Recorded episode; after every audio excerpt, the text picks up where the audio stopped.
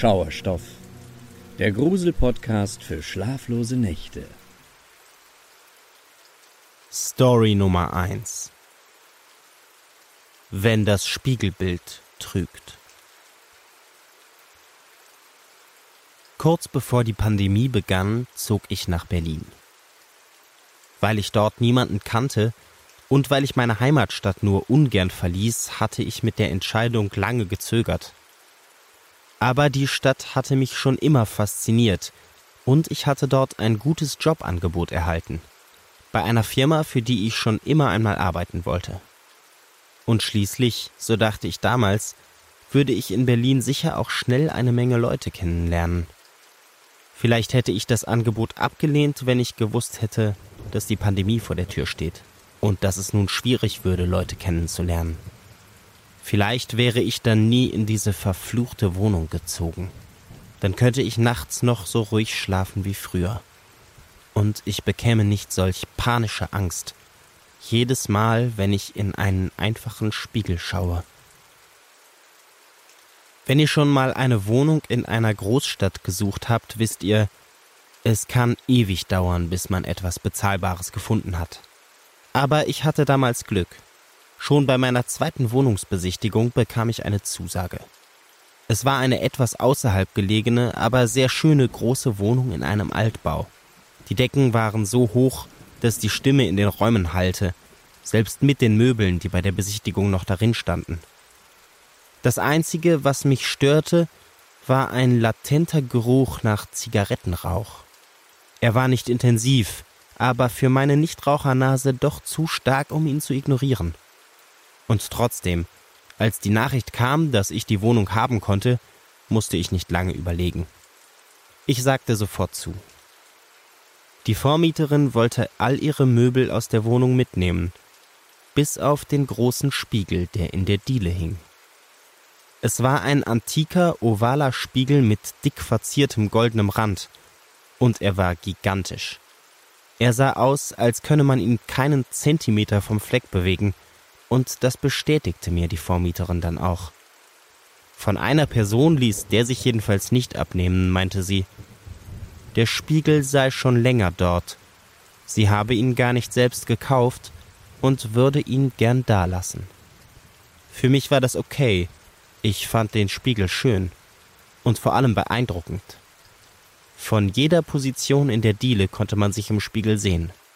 Gefühlt bestimmte er den ganzen Flur dass er auch mein Leben in dieser Wohnung mitbestimmen würde. Das ahnte ich damals noch nicht. Ich zog also in die Wohnung. Aber kaum war ich in Berlin, kam der Lockdown. Statt Leute kennenzulernen, saß ich in meiner Wohnung, die noch nicht einmal komplett fertig eingerichtet war. Ich arbeitete von zu Hause. Oft fühlte ich mich alleine mit meinem Laptop und meinem Spiegel Manchmal stellte ich mich in meiner Langeweile davor und schnitt Grimassen. Aber dann kam ich mir wieder furchtbar merkwürdig vor. Gut, dass mich niemand sah, dachte ich jedenfalls. Es begann nach ungefähr sechs Wochen in meiner neuen Wohnung. Als ich eines Abends nach Hause kam und die Wohnungstür aufschloss, flackerte das Licht in der Diele. Nur ganz kurz, dann war es aus als hätte ich das Licht beim Verlassen der Wohnung angelassen, und jetzt, als ich die Wohnung wieder betrat, sei es ausgegangen. Oder als hätte jemand gerade in diesem Moment die Diele verlassen und noch schnell das Licht ausgeschaltet. Merkwürdig, dachte ich, aber vielleicht hatte ich mir das Flackern auch nur eingebildet. Ein paar Tage später wollte ich zum Einkaufen das Haus verlassen.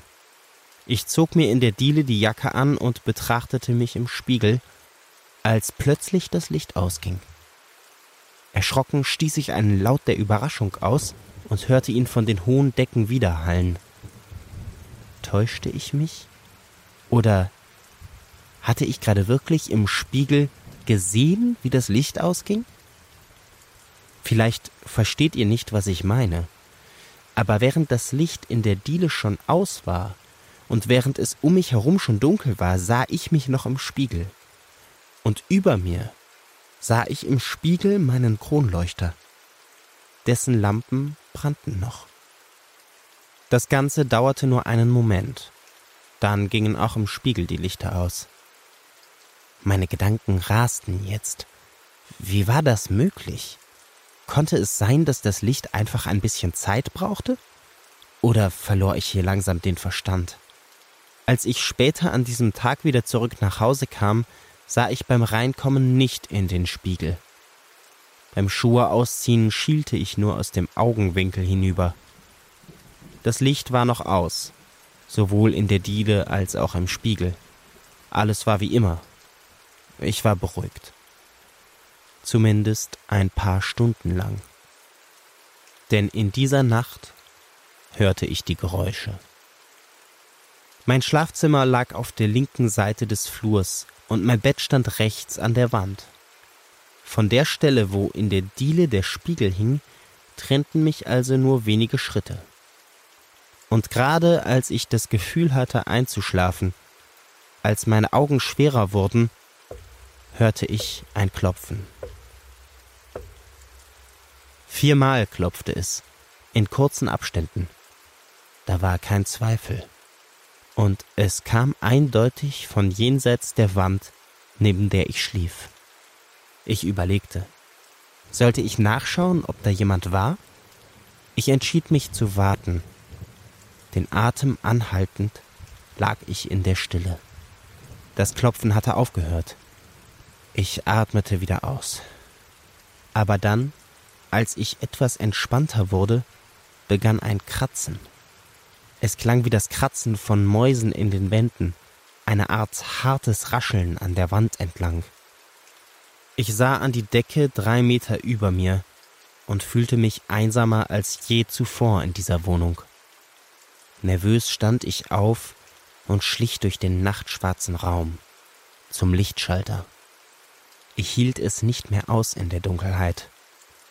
Gefühlt brauchte ich eine Ewigkeit zum Lichtschalter. Und gerade als ich direkt neben der Tür stand und die Hand auf den Schalter neben dem Türrahmen legte, begann das Klopfen wieder. Ich machte das Licht an und fuhr herum. In meinem Zimmer war alles wie immer, aber das Klopfen ging weiter. Langsam begann ich die Klinke herunterzudrücken, um die Tür zu öffnen, aber dann riss ich mich zusammen. Ich war hier alleine. Ich wohnte hier und ich wollte nur nachsehen, wo vielleicht dieses merkwürdige Geräusch herkam. Vielleicht gab es ja tatsächlich Mäuse hier. Ich ging in die Diele, machte das Licht an und stellte mich vor den Spiegel. Das Klopfen kam eindeutig von da. Ich hatte mich ein bisschen beruhigt, aber trotzdem wurde mir meine eigene Nervosität bewusst, während ich mich dem Spiegel näherte. Das Klopfen wurde lauter. Dann, als ich fast direkt vor dem Spiegel stand, hörte es auf. Ich sah mir selbst ins Gesicht. Um ein bisschen lockerer zu werden, schnitt ich eine Grimasse. Mein Spiegelbild blieb regungslos. Eine Sekunde verstrich, dann zwei. Ich bekam Panik und stolperte einen Schritt zurück. Mein Spiegelbild grinste jetzt. War das meine Grimasse? Reagierte das Bild wieder zeitverzögert? Nein, das konnte nicht sein. Mein Spiegelbild grinste immer noch. Dann hob es die rechte Hand und klopfte gegen den Spiegel. Panisch wich ich weiter vor mir selbst zurück. Als ich an der Wohnungstür stand und nicht mehr weiter konnte, sah ich wieder in den Spiegel. Da stand ich vor der Tür. Alles wie gewohnt. Was ich noch hörte, war ein leiser werdendes Kratzen. Schlafen konnte ich jetzt vergessen. Stattdessen ließ ich das Licht in meinem Zimmer an, saß wach im Bett und schaute eine Serie. Bei jedem unerwarteten Geräusch zuckte ich zusammen. Am Morgen meldete ich mich auf der Arbeit krank. Dann packte ich eine Sporttasche voller Klamotten und rief einen alten Freund aus meiner Heimat an. Ich fragte ihn, ob ich vielleicht spontan bei ihm vorbeischauen könnte, nur für ein paar Tage. Von meinem Spiegelbild erzählte ich erstmal noch nichts. Ich hatte natürlich Angst, dass er mich für verrückt hielt. Und vielleicht war ich das ja auch. Vielleicht machte mir die Einsamkeit in der neuen Stadt mehr zu schaffen, als ich dachte. Ich erwartete, mich in der Heimat wieder sammeln zu können. Wenn ich am Sonntag zurückkäme, sehe die Welt schon wieder anders aus, dachte ich. Nun ja, damit sollte ich recht behalten. Aber nicht so, wie ich es im Sinn hatte. Ich hatte ein gutes Wochenende in der Heimat. Meine Erlebnisse hatte ich zwar nicht vergessen, aber ich dachte auch nicht die ganze Zeit an sie. Am Sonntagabend, als ich zurückfuhr, hatte ich ein flaues Gefühl im Magen. Mir kam wieder in den Sinn, wie mein Spiegelbild mich angegrinst, wie ich an meinem Verstand gezweifelt hatte. Aber während ich meiner Wohnung entgegenfuhr, hatte ich auch die Hoffnung, dass der Spuk vorbei war. Vor meiner Wohnungstür angekommen, atmete ich tief durch. Während ich in meiner Hosentasche nach dem Schlüssel kramte, sah ich auf den Boden. In diesem Moment krabbelte eine Kakerlake aus meiner Wohnung. Sie kroch unter der Tür her und schoss dann zwischen meinen Füßen entlang aus der Wohnung heraus. Ein gutes Omen sieht anders aus, dachte ich nur. Dann öffnete ich. Wie immer hatte ich zweimal abgeschlossen, musste den Schlüssel also dreimal herumdrehen. Die Tür schwang auf und ich sah hinüber zum Spiegel. Ich sah nur mich. Dann ging ich näher heran. Neben dem Spiegel sah ich drei weitere Kakerlaken die Wand entlang krabbeln. Sie bewegten sich flink Richtung Boden und von da aus auf die Tür zu. Jetzt nahm ich auch den leichten Zigarettengeruch in der Wohnung wieder wahr. Dann öffnete ich die Tür zu meinem Schlafzimmer. Als ich den Raum betrat, fuhr mir der Schock in den Körper. Wie angewurzelt blieb ich in der Tür stehen. Mir wurde heiß und ich spürte, dass mein Herz jetzt raste. Mein Zimmer war auf den Kopf gestellt. Jemand hatte meine kompletten Habseligkeiten durchwühlt. Fieberhaft sah ich nach, was fehlte. Meine Wertgegenstände waren anscheinend noch beisammen. Es fehlte nur ein wenig Bargeld, das in meiner Schreibtischschublade gelegen hatte. Erst als ich einen Blick auf meinen Nachttisch warf, fiel mir auf, dass die Person noch etwas mitgenommen hatte.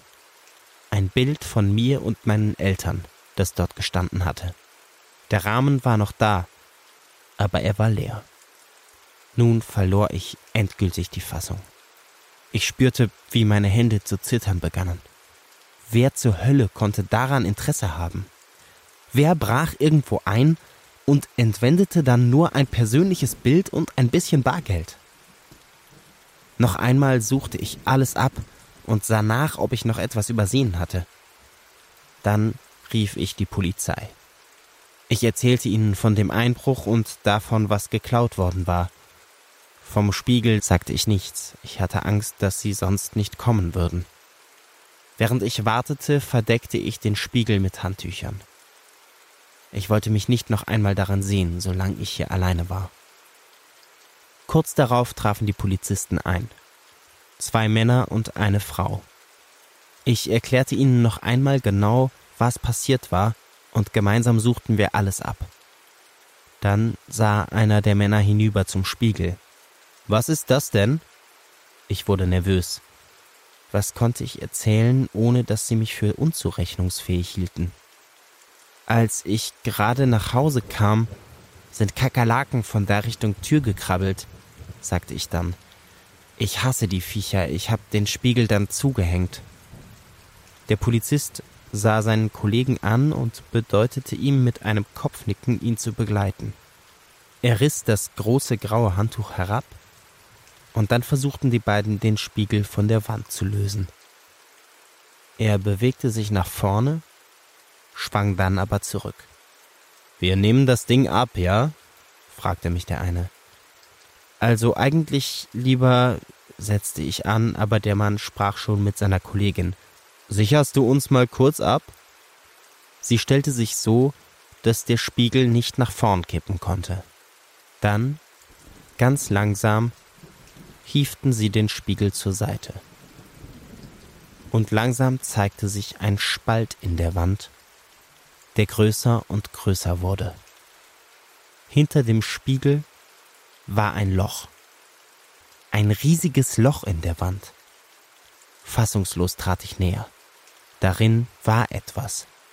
Ich trat noch näher heran und sah einen Schlafsack und eine Flasche Wasser, dazu zwei Schachteln Zigaretten.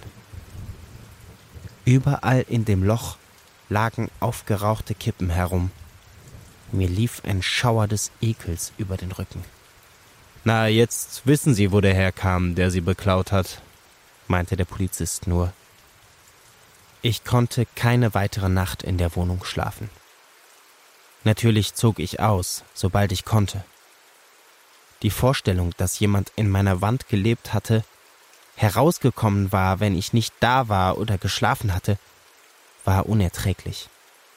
Noch unerträglicher war, dass der Mensch nicht gefasst wurde. Wer immer es war, kehrte nicht in sein Loch zurück. Und vor allem, vor allem die Sache mit dem Spiegelbild. Natürlich, es kann sein, dass ich damals einfach durchgedreht bin. Dass die Geräusche mich wahnsinnig gemacht haben. Dass ich unterbewusst irgendwie merkte, dass ich nicht alleine war. Aber ganz sicher sein, dass hinter der Wand nicht doch so etwas wie eine Kopie von mir gewohnt hat, kann ich mir bis heute nicht.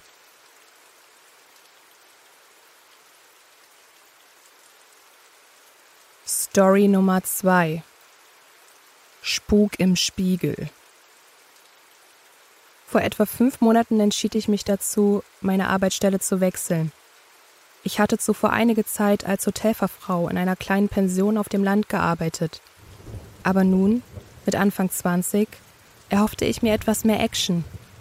So kam es dazu, dass ich einen neuen Job in einem Drei-Sterne-Hotel antrat, mitten in der Metropole.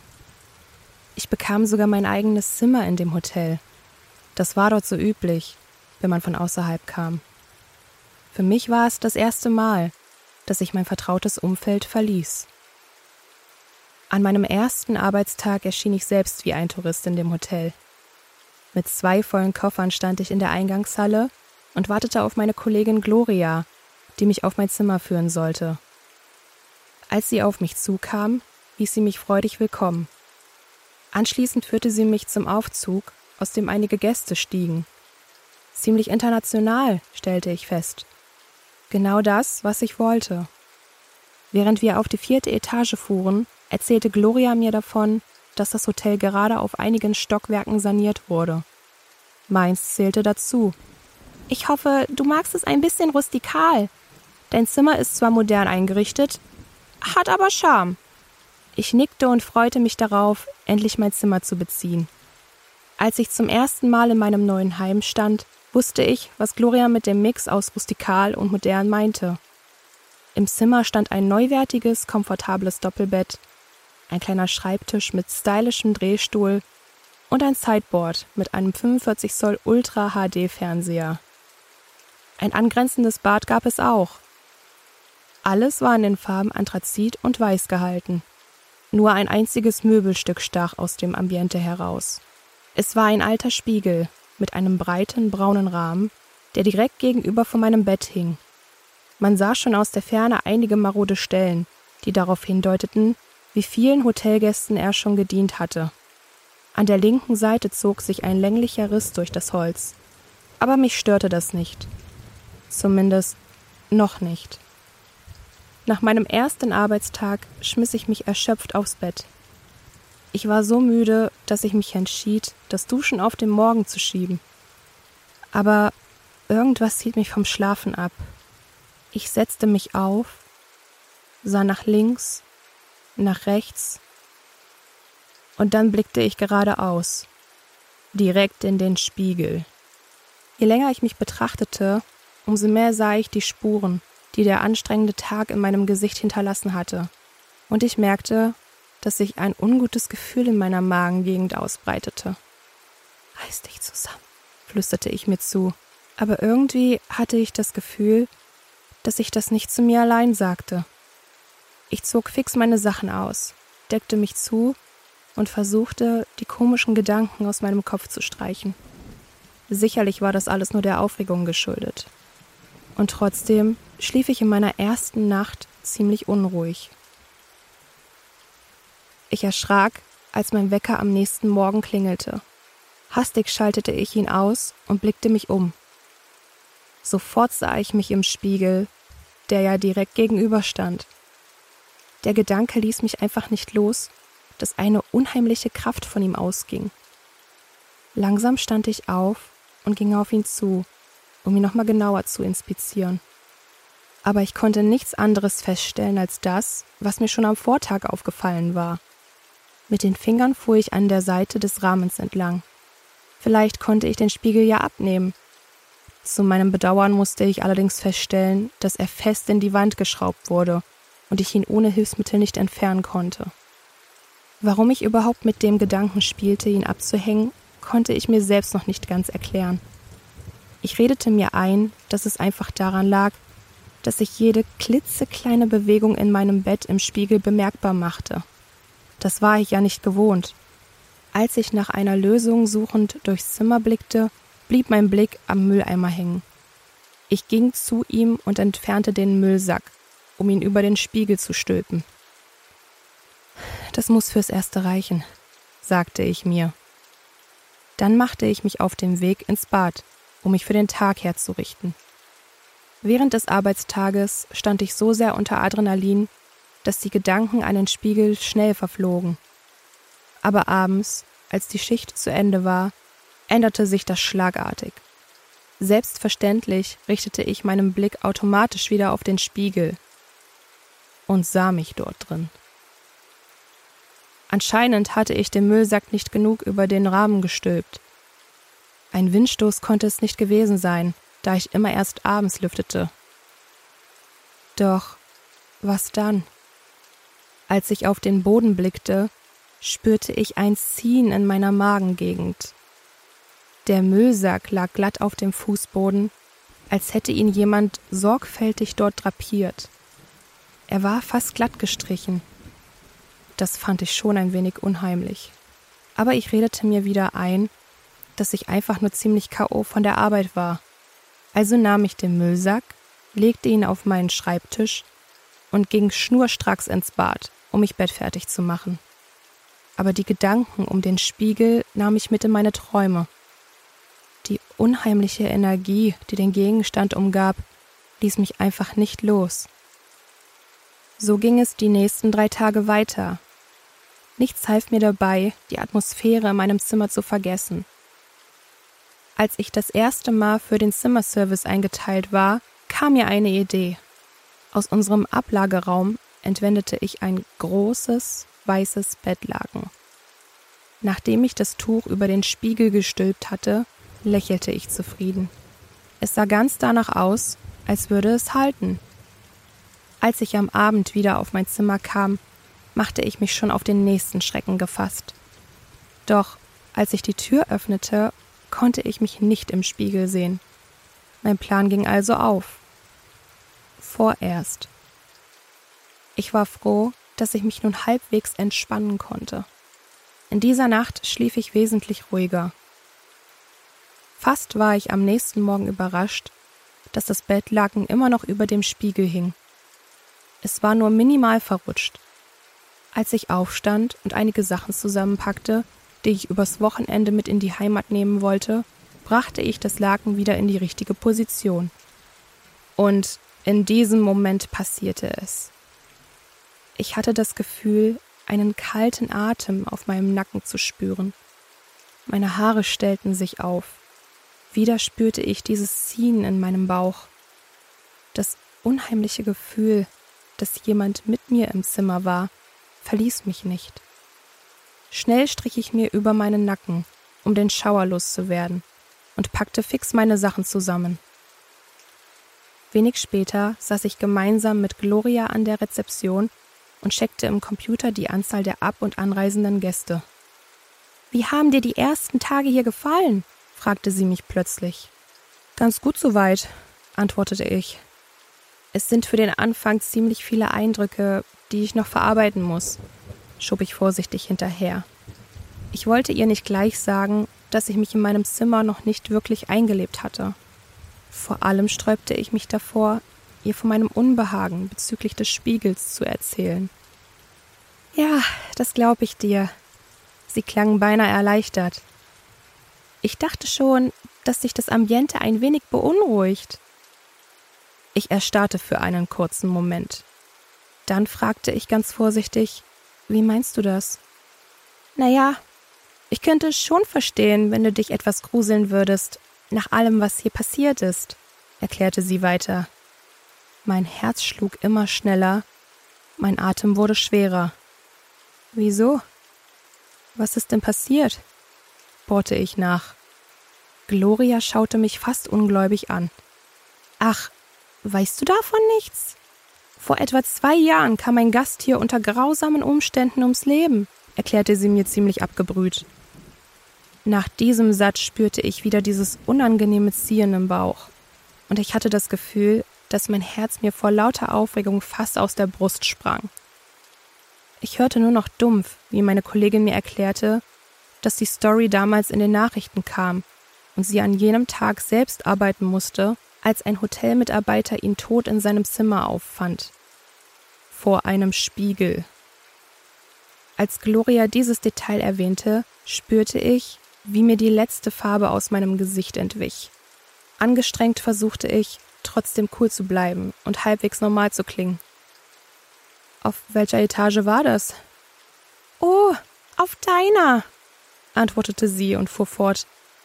Aber keine Angst, Liebes. Nicht in deinem Zimmer, sondern zwei Zimmer weiter. Ich schluckte. Wirklich beruhigend tat mich das nicht. Ich wurde allerdings aus meinen Gedanken gerissen, als ein junger Mann mit Koffer vor mir auftauchte und mich fragte: um, ähm, Excuse me, can I check in? Als ich am späten Nachmittag auf mein Zimmer ging, um meinen Koffer zu holen, war mir schlecht. Nachdem ich die Tür aufriss, entwich mir ein kurzer Schreckensschrei. Auf einmal stand ich wieder vor meinem eigenen Spiegelbild. Das Laken hatte dieses Mal nicht gehalten. Innerhalb von Sekunden schnappte ich all meine Sachen und machte mich hastig auf zum Bahnhof, um den Zug rechtzeitig zu erwischen. Sobald ich darin saß, begann ich, Nachforschungen anzustellen. Schon nach den ersten Buchstaben, mit denen der Name des Hotels anfing, wurde mir in der Suchmaschine das Schlagwort Mord angezeigt.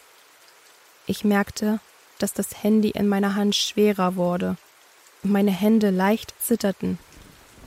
Nachdem ich auf Suchen geklickt hatte, wurden mir sämtliche Seiten von namenhaften Medienportalen angezeigt, die über das grausame Geschehen berichteten. Die Details über den Mord ließen mich erschaudern.